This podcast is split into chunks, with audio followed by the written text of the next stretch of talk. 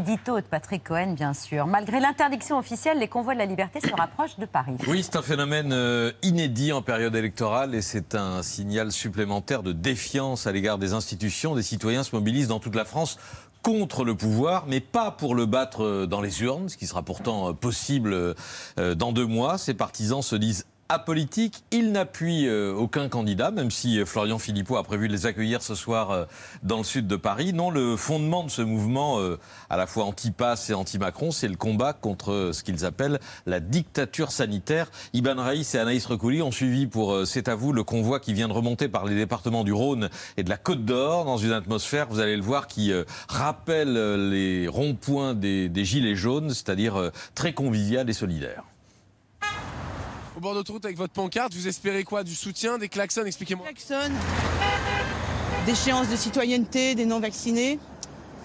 On est vraiment euh, considérés comme des sous-citoyens.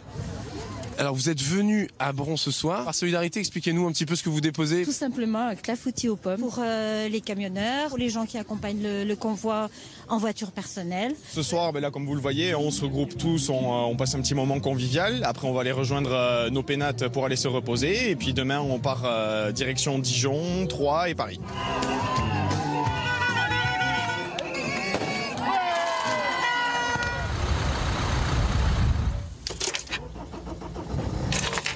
Que l'on voit depuis euh, deux ans, c'est vraiment un glissement progressif vers euh, un état de, contrôle. Il y a un moment où il faut dire stop, où il faut dire euh, non, c'est pas le genre de société dans lequel je veux vivre.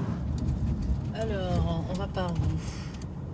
Chic, chère madame. Bonjour. Oui, c'est un super chapeau, ça nous a tout de suite attiré. Ah oui. c'est quoi la raison de votre présence? Ben, La liberté. Ah, ça veut dire quoi? On manque de liberté. Est-ce que vous pouvez être un petit peu plus précise? Euh, Par exemple, moi, je peux plus aller à la piscine, je peux plus aller à la bibliothèque, je peux plus aller danser, je peux plus aller bien partout euh, où on demande le passe vaccinal. Cette euh, dictature sanitaire, plus maintenant les problèmes de hausse des prix et tout ça, les, les gens vraiment ils sont à bout.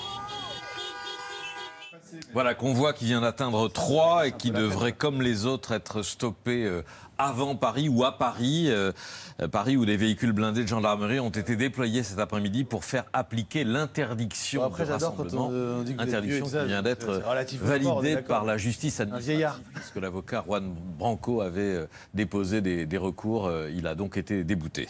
Combien sont-ils? Alors plusieurs milliers au moins. La police a compté cet après-midi 3300 voitures, camping-cars et camionnettes, dont un millier sur la Nationale 20 en provenance d'Orléans et 500 sur l'autoroute route A10 venue du Mans. Certains manifestants veulent atteindre ensuite Bruxelles pour une convergence européenne prévue lundi. Les autorités belges ont également interdit l'accès de leur capitale. D'autres appellent à occuper des ronds-points en région, à occuper à nouveau, euh, comme du temps des Gilets jaunes. Le pouvoir d'achat fait aussi partie de leurs revendications. Oui, mais ce n'est pas ce qui domine hein, quand on les écoute, et on vient de voir le, reportage d'Iban Raïs. Euh, c'est pas ce qui domine, euh, surtout chez les organisateurs. L'homme qui se fait appeler Rémi Monde et qui est l'un des initiateurs du mouvement, vient d'accorder une longue interview à Julien Pain euh, de France Info, qui est un euh, qui euh, est spécialisé dans la surveillance des réseaux sociaux et, les, fake news.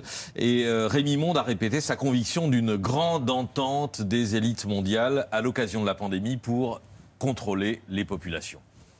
Ce passe numérique, on ne sait pas quel en sera son devenir, quel outil il va comporter. Et véritablement, si demain, nous aurons encore la possibilité de parler, vous et moi, librement, sans perdre quelques points de sociabilité. Et ça, c'est une vraie inquiétude personnelle. Je ne veux pas aller sur le terrain du complotisme, mais véritablement, ça pose question. On sait que ça marche comme ça. Ça marche véritablement comme ça en Chine.